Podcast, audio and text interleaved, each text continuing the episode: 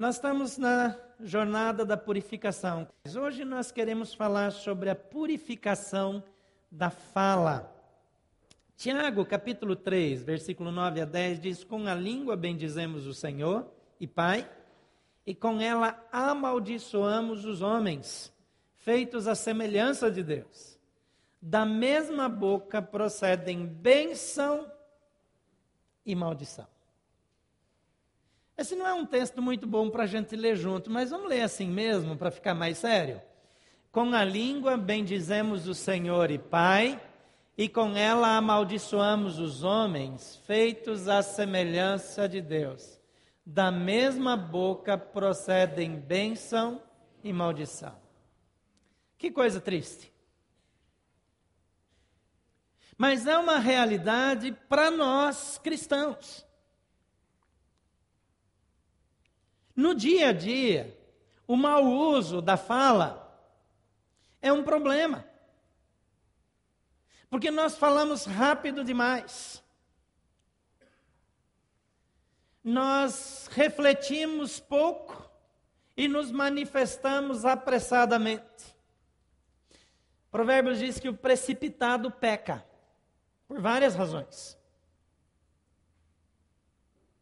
Nós deveríamos pensar muito antes de falar. A Bíblia diz: seja o homem pronto para ouvir, tardio para falar e tardio para irar-se.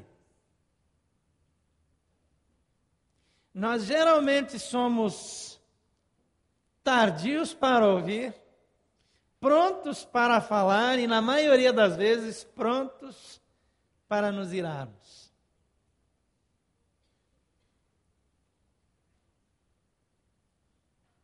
Quase todos tropeçam no falar, e a Bíblia diz que aquele que não tropeça no falar é perfeito. Coloca, Senhor, uma guarda à minha boca, vigia a porta dos meus lábios, diz o salmista no Salmo 141, versículo 3. Você tem feito essa oração? Tem gente que precisa fazer essa oração toda manhã, mas tem gente que precisa fazer dez vezes por dia. Alguém está sem esboço aí? Quer pegar? Só levantar a mão. Chegaram mais alguns aqui. Se você não pegou na chegada e quiser usar para fazer as suas anotações. O Salmo 19, 14 tem uma oração que também deveria ser nossa oração matinal: que as palavras da minha boca e a meditação do meu coração sejam agradáveis a ti, Senhor, minha rocha e meu resgatador. Se você não faz essa oração todos os dias, vamos fazer juntos. Primeiro 141, 3, o versículo anterior, por favor. Vamos juntos. Coloca, era aquele mesmo. Isso. De novo. Coloca, Senhor, uma guarda à minha boca. Vigia a porta dos meus lábios. Amém? Precisamos disso. Vamos para outra oração? Que as palavras da minha boca e a meditação do meu coração sejam agradáveis a ti, Senhor, minha rocha e meu resgatador. Se nós vivermos esses dois versículos, nós já podemos sair para o almoço. Ganhamos amanhã. O mundo vai ser abençoado. É interessante que não nos faltam informações bíblicas, nos falta o exercício da Bíblia. Nós conhecemos as verdades. Tiago, capítulo 3, versículo 1 a 13, é um dos textos mais duros que tem na Bíblia sobre esse assunto. Diz assim: Meus irmãos, não sejam muitos de vocês mestres, pois vocês sabem que nós, os que ensinamos, seremos julgados com maior rigor. Se lê muito isso, a Lair vai ficar sem voluntários no ministério dela. Aqui diz que todos tropeçamos de muitas maneiras. Se alguém não tropeça no falar, tal homem é perfeito, sendo também capaz de dominar todo o seu corpo. Quando colocamos freios na boca dos cavalos para que eles nos obedeçam, podemos controlar o animal todo. Tomem também como exemplo os navios, embora sejam tão grandes e impelidos por fortes ventos, são dirigidos por um leme muito pequeno, conforme a vontade do piloto. Semelhantemente, A língua é um pequeno órgão do corpo, mas se vangloria de grandes coisas. Vejam como um grande bosque é incendiado por uma simples fagulha. Assim também a língua é um fogo, é um mundo de iniquidade.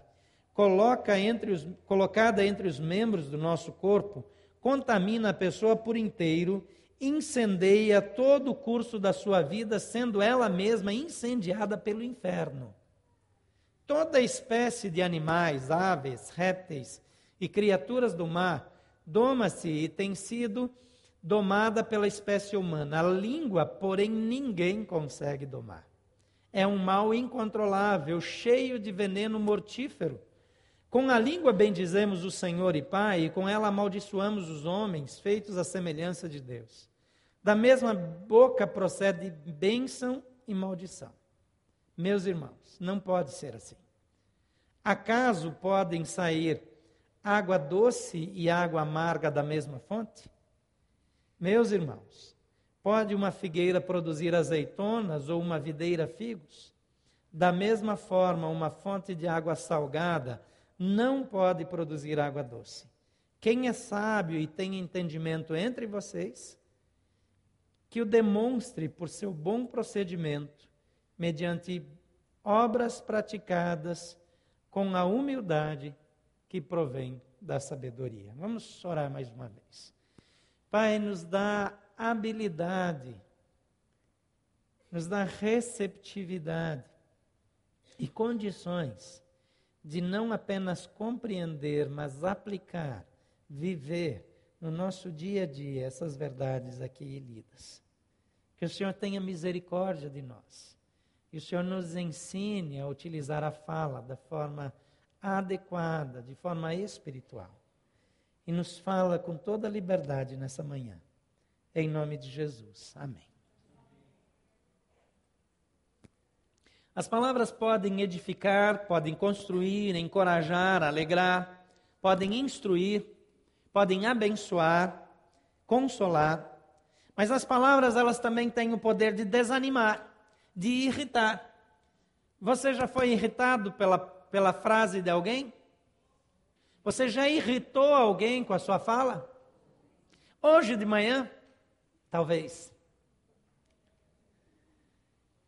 As palavras elas podem machucar, elas podem ofender, podem enganar, entristecer, corromper, matar mesmo.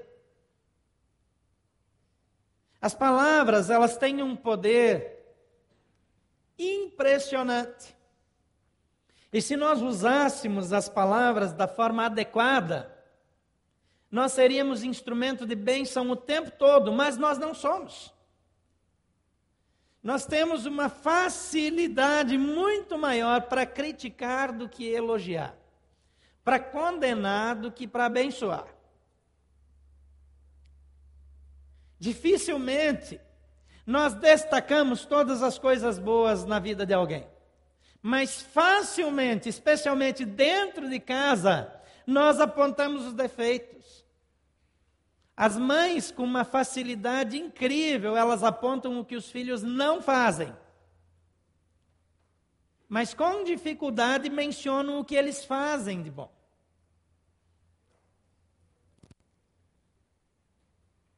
Eu falei das mães, mas é verdade para os pais de uma maneira geral. Os maridos têm facilidade para criticar as esposas e dizer o que elas deveriam fazer, mas dificuldade para lembrar de tudo de bom que elas fazem. Se nós nos acostumássemos a abençoar, ao invés de criticar, nós seríamos, como o Tiago diz, perfeitos. Quando as minhas filhas eram pequenas, e eu levava elas para a escola, elas iam às três no banco de trás. Com muita facilidade de manhã, como o caminho até a escola era longo, alguém criticava, uma criticava a outra, por alguma razão. E nós criamos uma regrinha para as viagens para a escola, que para cada crítica tinha que ter três elogios. Às vezes demorava tanto para aparecer um elogio. Com o tempo, os mesmos elogios, sempre os mesmos eram usados. Eu dizia, não, esse não vale mais, já gastou. Porque se eu tenho a habilidade para apontar um defeito, eu preciso me disciplinar para verificar quais são as coisas boas. Não tem ninguém que não tenha nada de bom. Não tem ninguém que não tenha nenhuma contribuição a dar. Mas nós observamos logo aquilo que não está bom. Você já ouviu palavras do tipo: você é burro, nunca vai dar em nada, nunca vai conseguir? Essa criança só dá problema, só arruma confusão. Você não presta, vai ser que nem seu tio.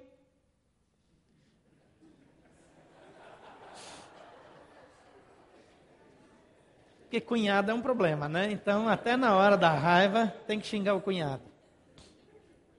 Vai ser um vagabundo igual o tio. Vai ser igual a sua tia. Pip. O que acontece aqui? Nós somos mais amaldiçoados nesse sentido do que abençoados com as palavras que nós ouvimos. E se nós, como filhos de Deus, não aprendemos a abençoar, a declarar bênçãos. Eu estava conversando com uma menina lá no Recife, há um tempo atrás, filha de um pastor amigo nosso, que está se preparando para fazer medicina. E quando ela falou que ia fazer medicina, a gente disse: ah, que escolha boa, é, é, vai em frente, vale a pena. É, é, é, é, uma bela decisão que você tomou, alguma coisa desse tipo. Ela disse: foi a primeira vez que alguém me falou uma coisa boa. Quando eu falo que vou falar, fazer medicina, as pessoas dizem: ah, mas vai ter que ralar muito. Mas como assim, gente? Nós somos treinados para destacar o pior. É, tem certeza? Vai perder a sua vida, vai ficar só estudando.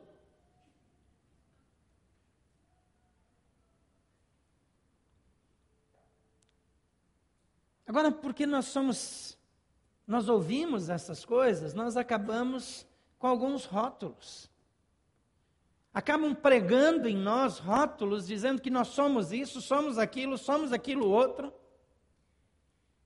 Tem um programa maravilhoso que é, nós vamos implementar aqui com algumas adaptações no futuro, chamado Celebrando a Recuperação. Mas eu peguei uma bronca no programa, porque eu chegava lá, a pessoa dizia: Meu nome é João, codependente.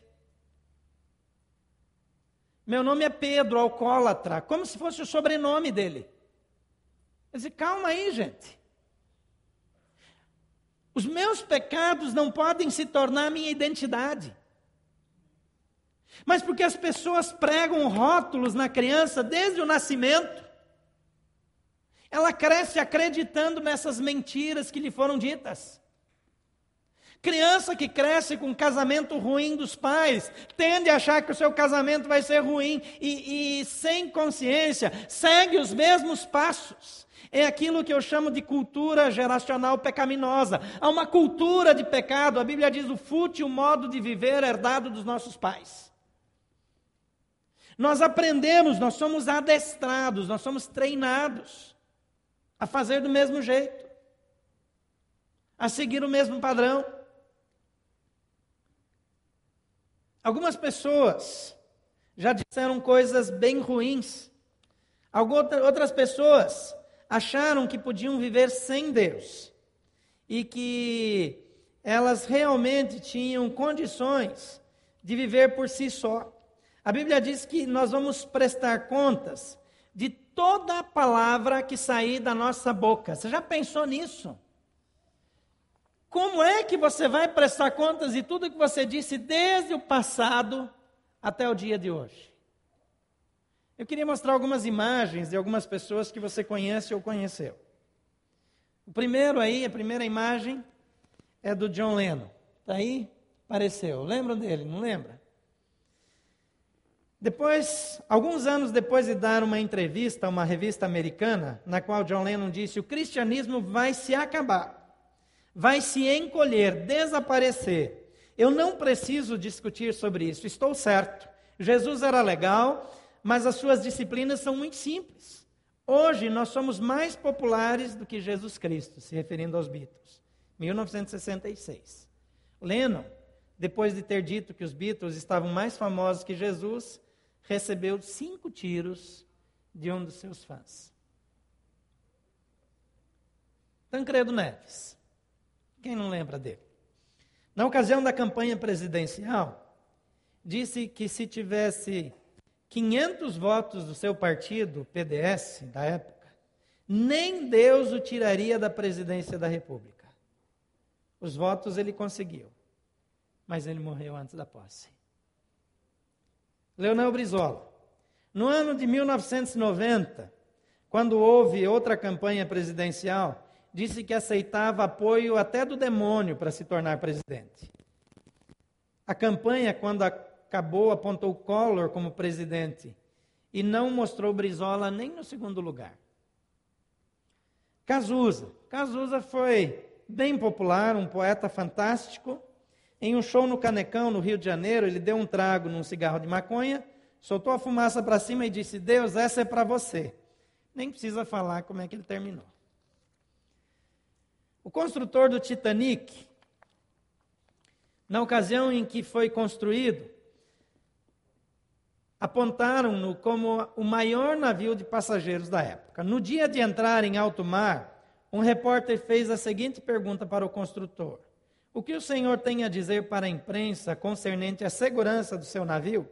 O homem, com tom irônico, disse: Minha filha, nem Deus afunda esse navio. O resultado foi um maior naufrágio de um navio de passageiros na história. Marilyn Monroe foi visitada por Billy Graham é, depois da apresentação de um show. Billy Graham queria falar sobre Deus com Marilyn. Ele, ela, ele inclusive ligou insistentemente para ela. Porém, ela, depois de ouvir a mensagem do Evangelho, disse: Não preciso do seu Jesus. Exatamente uma semana depois, ela foi encontrada morta no seu apartamento. Bon Scott, ex-vocalista do ACDC, cantava no ano de 79 uma música que a tradução significa: Não me impeça, vou seguir o caminho até o fim, na autoestrada para o inferno. No dia 19 de fevereiro de 80, foi encontrado morto, asfixiado no seu próprio vômito. Tem outras histórias piores. Mas eu volto a dizer: de cada palavra que eu proferi, a Bíblia diz que eu vou prestar contas. Eles não levaram isso a sério. Você leva?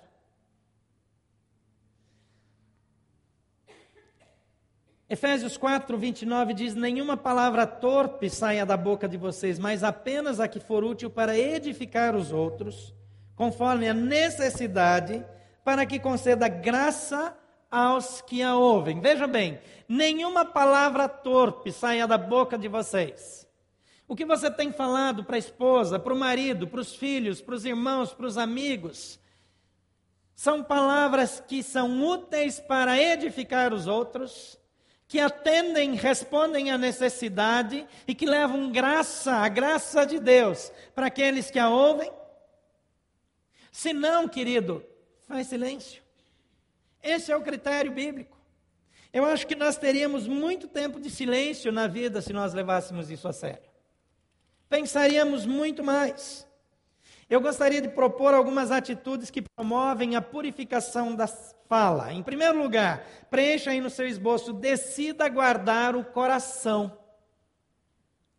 Provérbios 4, 23 a 24 diz: Acima de tudo, guarde o seu coração, pois dele depende toda a sua vida. Afaste da sua boca as palavras perversas, fique longe dos seus lábios a maldade.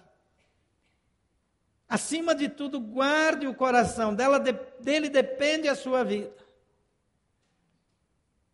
Mateus 12, 34 diz: Pois a boca fala do que o coração está cheio. Então eu preciso guardar os meus sentimentos, eu preciso guardar as minhas emoções, eu preciso decidir o que vai crescer no meu interior. Se eu alimentar mágoa, se eu alimentar raiva, se eu alimentar ressentimento, eu vou me tornar uma pessoa doente, as minhas palavras serão amargas. Se eu guardar irritação no meu coração, eu terei palavras iradas. E eu vou manifestar ira no meu casamento, no meu dia a dia. Mateus 15, 18 a 19 diz: Mas as coisas que saem da boca vêm do coração. E essas, e são essas que tornam o homem impuro, é Jesus falando. Pois do coração saem os maus pensamentos, os homicídios, os adultérios, as imoralidades sexuais, os roubos, os falsos testemunhos e as calúnias. As coisas começam na nossa mente, começam nos nossos pensamentos, mas vêm para os nossos lábios.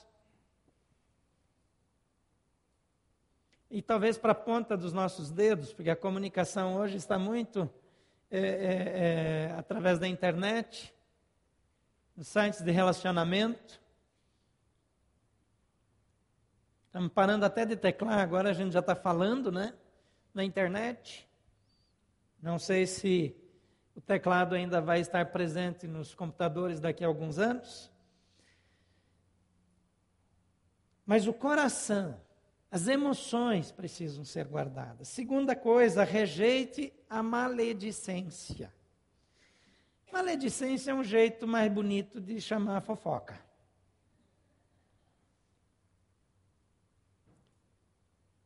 Mas você sabe que Casamentos acabam por causa de fofoca. Igrejas se dividem por causa de fofoca. E, e, e nós temos um conceito meio equivocado. Sabe o que é fofoca? Ah, o que eu estou falando não é fofoca porque é verdade, é fofoca igual. Quem disse que fofoca é só mentira? Você é fofoqueiro, filho. É. É fofoqueiro. Toda informação que você passa adiante sem a permissão da pessoa é fofoca. É maledicência. Tem gente que compra revista de fofoca, de tanto que gosta.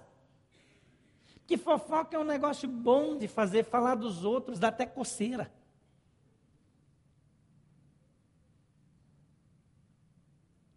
Aí a gente espiritualiza a fofoca, diz: não, eu estou fazendo a minha cabeça. Não, a cabeça já foi feita pelo diabo. É. Por isso a gente fica levando e trazendo notícias ruins. Até espiritualiza, não, eu quero compartilhar para que vocês orem. Está louco para fazer fofoca. É linguarudo. Se a gente voltar para aquele texto de Efésios, é uma coisa que edifica, leva graça. Se não leva, acabou o assunto, eu não trato disso, e quem fica ouvindo é tão pecador quanto. Eu tomei uma decisão. É, muitas vezes ao longo do ministério, pessoas chegam no meu escritório e dizem: Olha, tem gente dizendo isso, tem gente dizendo aquilo, tem gente dizendo aquilo outro às vezes com boas intenções. Nem sempre, mas muitas vezes com boas intenções. Então eu combinei assim. Quando alguém chegar para me dizer, olha, tem gente dizendo, eu vou perguntar quem está dizendo. Ah, não, não quero falar, então, meu irmão, a gente vai orar aqui, porque a gente não vai falar de coisa que os outros estão falando. Ah, não, quem está falando é o José. Muito bem, então só um pouquinho. José, o Pedro está aqui na minha sala e está dizendo que você está falando tal coisa, você pode vir aqui para a gente esclarecer? Você acha que é uma boa solução para acabar com a fofoca? Tudo que eu tenho que falar de alguém, eu tenho que falar na presença da pessoa. Pode acontecer que eu preciso falar de um assunto de alguém num momento e ele não está, mas eu vou falar na frente dele também eu sustento aquilo que eu estou falando. Tem gente que vem dizer assim: ó, eu vou falar isso, mas se o senhor disser, eu vou negar. Não tem nem vergonha. Como assim? Se usar o que eu estou dizendo, eu nego. é, além de fofoqueiro, é mentiroso, confesso. A gente precisa acabar com esse negócio de ficar dando ouvidos à maledicência. Se é uma coisa concreta, a gente vai tratar de forma objetiva, concreta, aberta, não tem problema nenhum. Você não tem que concordar com todo mundo, você não tem que achar que tudo está bonito, tudo está certo, mas você fala no lugar certo, da forma certa, para a pessoa certa. O que passar disso é de procedência do diabo. A purificação implica em tomar decisões e mudanças significativas na nossa conduta. Então eu preciso me avaliar. Quando eu estudo uma lição como essa, eu preciso me avaliar. Porque senão eu faço a mesma coisa, eu não tenho autoridade para falar no assunto. Provérbios 10, 19 diz: Quando são muitas as palavras, o pecado está presente. Mas quem controla a língua é sensato. Conversa demais é sempre um problema. Efésios 4,31 diz: Livrem-se de toda amargura, indignação, ira, gritaria e calúnia, bem como de toda maldade. Às vezes o meu comentário ele é só para botar uma informação maldosa junto no pacote. Eu dou um jeito de introduzir o assunto que vai despertar a atenção da pessoa. Maledicência, fofoca, eu volto a dizer, é tudo que eu falo sobre alguém que não está presente e que eu não sustento na frente dela imediatamente. A vida ou a morte podem estar no que você diz. Provérbios 18, 21 diz: A morte e a vida estão no poder da língua. Deixa eu dizer uma coisa aqui com toda sinceridade para vocês. É muito difícil que tenha uma só pessoa aqui que não precise reavaliar a maneira como usa a fala. É muito pouco provável. Então não se sinta ofendido. Estamos todos no mesmo barco.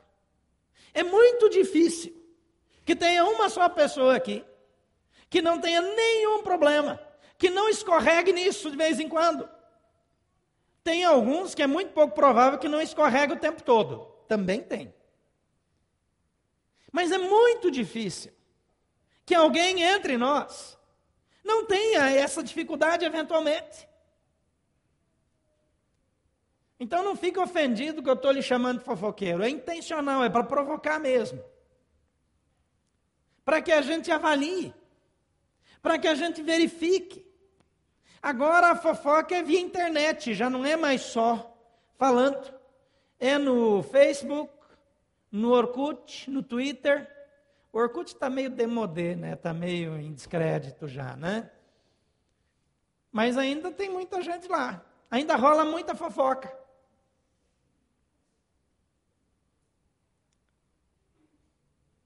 Provérbios 26, 20 é fantástico. Veja esse texto, bem da época. Sem lenha a fogueira se apaga, sem o caluniador morre a contenda. Vamos ler juntos aí? Você tem que lembrar. Sem lenha a fogueira se apaga, sem o caluniador morre a contenda. É impressionante como a criatividade humana é fértil demais de um negócio desse tamanho fica daquele tamanho. As histórias elas mudam com o passar de boca em boca. Quando alguém me fala, ó, oh, fulano fez tal coisa, a gente tem que cuidar, eu pergunto, de quem você ouviu? Você vi, ouviu ele dizendo? Não, eu ouvi o fulano que. Quando tem mais um no meio, a probabilidade de que a coisa mudou é grande. Se tem dois no meio, é certa. Porque as coisas mudam. Às vezes, até uma expressão que a gente usa, ela toma uma outra conotação. Tem termos que eu uso aqui que aqui são termos ofensivos, e tem termos que para mim são ofensivos que aqui são normais. Cada região do Brasil tem um tipo de linguagem. Aos poucos a gente vai descobrindo, de repente a gente descobre que uma palavra do nosso dia a dia em outra região é um palavrão. Então a gente pode querer comunicar uma coisa e acabar comunicando outra. É possível que eu comunique alguma coisa, você entenda um pouco diferente, e se você nesse entender um pouquinho diferente, comunicar com um pouquinho mais de endosso daquilo que você imagina que esteja por detrás, então a coisa vai tomando um, um volume cada vez maior. Então é muito importante que eu corrija a minha fala. Antes de comentar, que eu me certifique na fonte. Briga de marido e mulher é a coisa mais engraçada.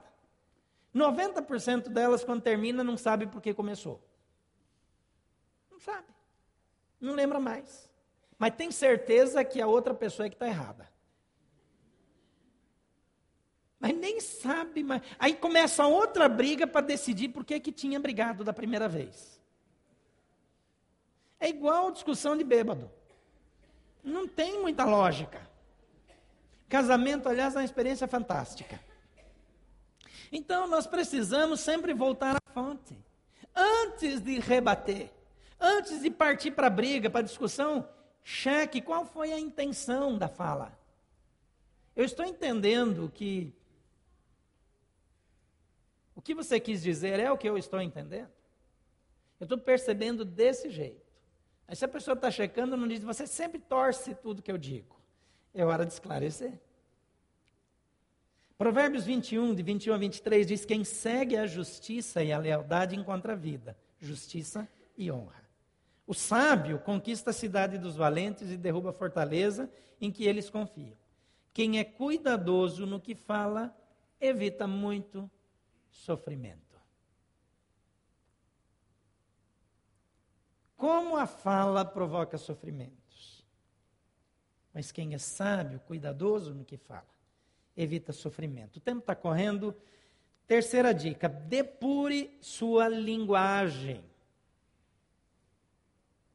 Efésios 4, 29 diz: Nenhuma palavra torpe saia da boca de vocês. O que é uma palavra torpe? É toda palavra que não edifica, toda palavra que produz coisas ruins.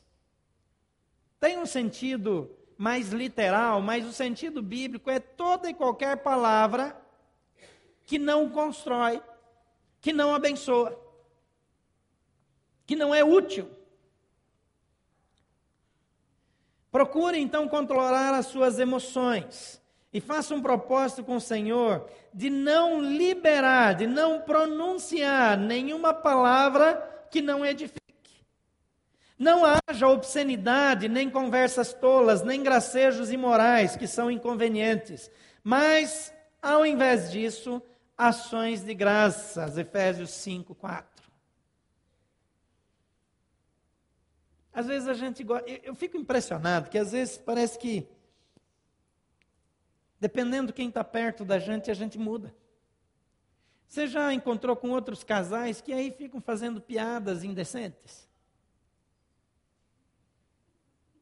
Eu acho que casal que faz muita piada de sexo precisa ajuda de sexólogo, porque tem problema na cama, sério. Verdade. Porque a boca só fala daquelas coisas, mas o que, que acontece? Se está resolvido, não fica o tempo todo fazendo gracinha.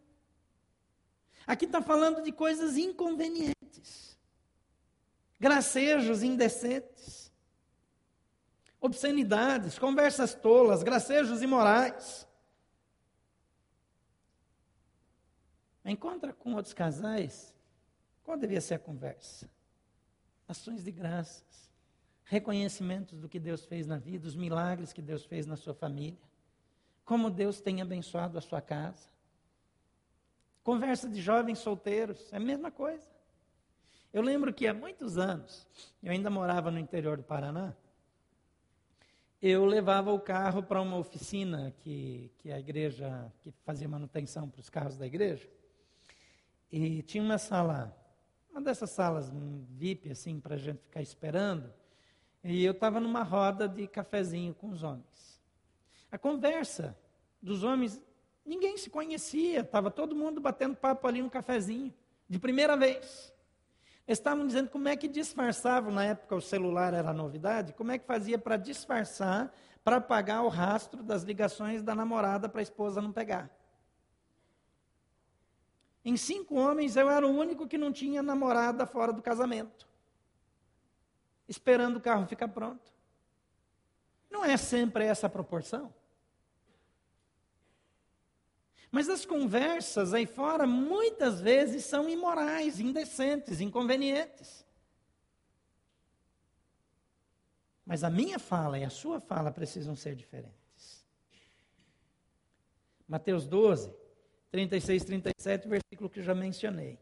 Mas eu lhes digo que no dia do juízo, os homens haverão de dar conta de toda palavra inútil que tiverem falado. Você está com a Bíblia aberta aí? Destaca e circula o termo inútil. Palavra inútil.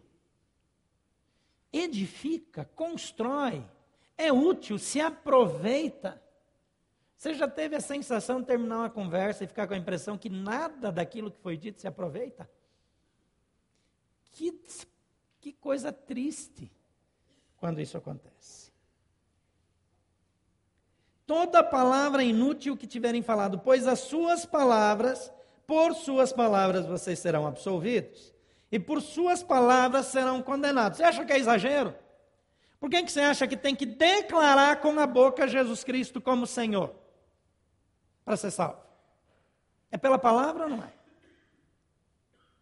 Por que, que Deus chama o Filho de palavra viva, verbo vivo? Quando eu falo, eu declaro sentenças. Quando eu me conecto a Jesus Cristo, essa atitude é salvífica ela me linka com a obra feita através de Jesus Cristo. A Bíblia diz que eu fui eleito antes da fundação do mundo, na minha compreensão, por conta da onisciência divina. E não de uma forma arbitrária que ele criou uns, esse aqui eu vou criar para o inferno mesmo, esse aqui eu vou criar para o céu. Não, não creio nisso. Mas na verdade só tem duas formas de crer. Ou você crê que Deus fez isso, ou você crê que ele usou a presciência para eleger aqueles que seriam salvos. Eu prefiro a segunda forma. Agora, o que, que acontece aqui? Eu fui eleito antes de ser criado. Mas isso não significa que eu não preciso confessar Jesus como Salvador para que a obra seja completa. Dr. Martin Lloyd Jones, quando ele escreve sobre isso, ele diz que é como sabendo que depois da semeadura a planta cresce e vem a colheita, porque eu já sei, então eu não vou semear. Se eu não quero evangelizar, se eu não quero pregar, é como se eu não quero semear e espero colher. Não. Deus criou as coisas no devido lugar, no tempo certo, da forma correta. Entretanto, quando eu declaro com a minha boca que Jesus Cristo é Senhor, e eu creio no meu coração, eu sou salvo. Então, quando o texto diz aqui que por suas palavras serão absolvidos ou condenados, é coerente com o ensinamento geral da Bíblia. Abandone a murmuração, quarta questão. E não se queixem, como alguns deles se queixaram e foram mortos pelo anjo destruidor. 1 Coríntios 10, 10, citando as pessoas que morreram no deserto, o povo de Israel. Não se queixem. Você é do tipo que está sempre reclamando? Que reclama do café da manhã, reclama. Dormiu bem? Não, não, não dormi nada essa noite. Você passa perto do quarto da criatura, ela está roncando, você ouve do corredor. Mas você pergunta de manhã, dormiu bem? Não dormi nada. A cara de pau que nunca vi. Mas ele acostumou a dizer que não, está bem. Tudo bem, mais ou menos. É mais ou é menos? Tem gente que a vida inteira está insatisfeito. Insatisfeito com o marido, insatisfeito com a mulher, insatisfeito com os filhos, insatisfeito com a casa, insatisfeito com o salário. Tem gente, eu costumo dizer, que amaldiçoa o salário quando recebe. Chega o contra-cheque e diga, diz, não vai durar nem até o dia 10. Não vai cobrir nem o cheque especial. De qualquer forma, você vai estar certo. Agora, se você recebe, diz: essa é a provisão de Deus para a minha vida. Vai dar para tudo e ainda vai sobrar. Como é que você faz? Eu sou insatisfeito. Você sabe que Deus não depende de quanto você ganha para te abençoar? Não tem nada a ver. A questão não se trata de qual é o valor do seu salário. Se Deus abençoar a sua vida, vai dar e vai sobrar no fim. Vai sobrar salário no fim do mês ou vai sobrar mês no fim do salário, depende da sua abordagem. Depende de você. Agora, o murmurador está sempre insatisfeito. E a gente acostuma, isso é um vício, é igual cachaça. Quem começa a murmurar não para mais. Aí está todo mundo elogiando ele, dizendo, é, mas é, tem aquilo, tem aquilo outro. Ele sempre vê, a criatura abominável sempre vê alguma coisa que não presta. 1 Tessalonicenses 5, 18, diz: Deem graças a Deus, em, graças em todas as circunstâncias, pois esta é a vontade de Deus para vocês em Cristo Jesus. Então você vai dar graças. Você vai dar graça se está bom, se está ruim, se está fácil, se está difícil, se faltou dinheiro ou se sobrou dinheiro, porque Deus vai dar, Ele vai cuidar, então seja grato. A murmuração, usar a língua para murmuração ofende a santidade e a providência divinas. Em quinto e último lugar, meu tempo acabou. Fale sempre a verdade. Colossenses 3, 9 diz: Não mintam uns aos outros, visto que vocês já se despiram do velho homem com suas práticas. É impressionante como cristãos acreditam que a mentira é um instrumento válido. Lembra quem é o pai da mentira? É o peludo, é ele mesmo. Agora a gente acha que tudo bem, eu vou mentir para ajustar. Às vezes até vem dar um testemunho, pastor, eu tive que mentir. Além de ser safado, perdeu a vergonha na cara. Que vem falar logo para mim.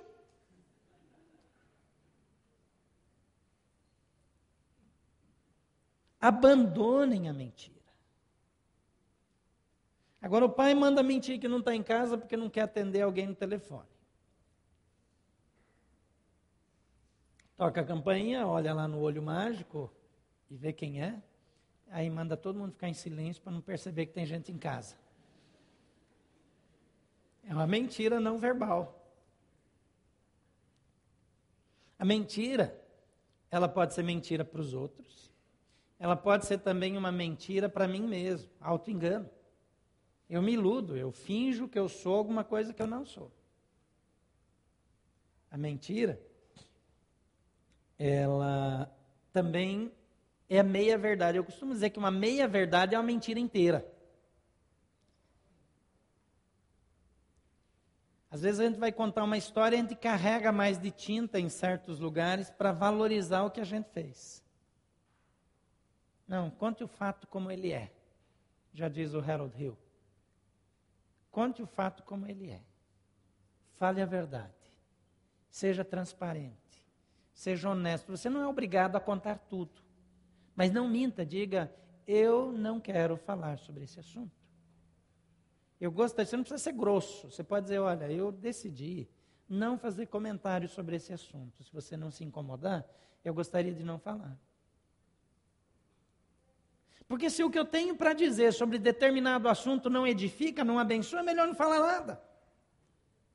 E eu quero concluir aqui com Salmo 9, 14. Eu não vou ficar com dor na consciência de não ter mais tempo de falar aqui. Por... Tá errado aqui? Tá, perdão. É... Por quê? 19 então, tá?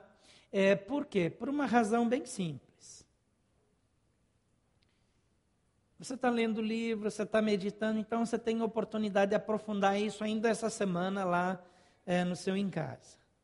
Mas veja a, a declaração aqui: que as palavras da minha boca e a meditação do meu coração sejam agradáveis a ti, Senhor, minha rocha e meu resgatador. Vamos fazer disso uma oração? Fale junto comigo. Que as palavras da minha boca, a meditação do meu coração, sejam agradáveis a ti, Senhor, minha rocha e meu resgatador. Você deve ter recebido uma fichinha na entrada, como a gente entregou nas outras semanas, é, para você fazer a sua confissão. A Bíblia diz que a confissão é falar, eu estou transformando ela em escrever. Não tem problema. Se você não tem, então você pode pegar agora. E se você vai pegar agora, então você fica com o olho aberto e com a mão erguida para que eles entreguem, mas eu queria que você que já recebeu Feche seus olhos agora e você reflita sobre isso. Você tem usado bem a sua língua? Você tem vivido essas verdades bíblicas no seu dia a dia? Você tem de fato usado a sua fala para abençoar ou você tem criticado mais? E peça que o Espírito Santo mostre para você se tem sido excessivamente crítico você tem feito acusações. O acusador é o diabo, ele não precisa de ajuda. Então não acuse. Você tem sido indecente na sua fala. Você tem gostado de piadas imorais. Você gosta de mandar aqueles vídeos indecentes pela internet. É impressionante como alguns cristãos acham bonito mandar aqueles é, é, clipes, aqueles vídeos, aquelas aquele lixo para outros da família cristã.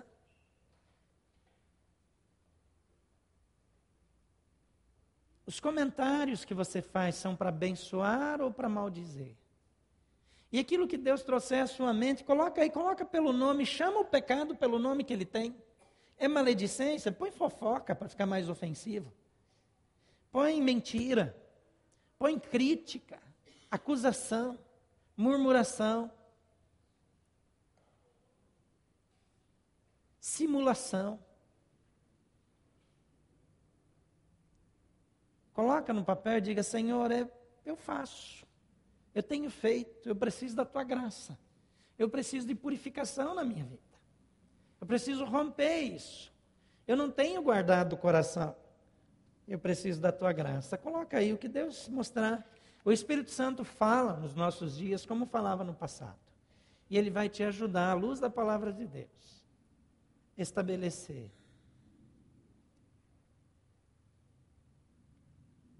Continue em oração e fazendo esse exercício. Eu gostaria de fazer uma oração enquanto isso. Pai, que teu Espírito nos guie e tire toda a venda dos nossos olhos, para que nós de fato possamos perceber as áreas em que estamos usando mal a nossa língua. E nós queremos mudar. E nós estamos anotando exatamente aquelas áreas em que nós estamos tropeçando. E nós pedimos que o Senhor nos dê da sua graça, da sua direção, para que nós possamos ter vitória nesse dia. E nós possamos viver conforme a tua palavra nos orienta. Em nome de Jesus. Amém.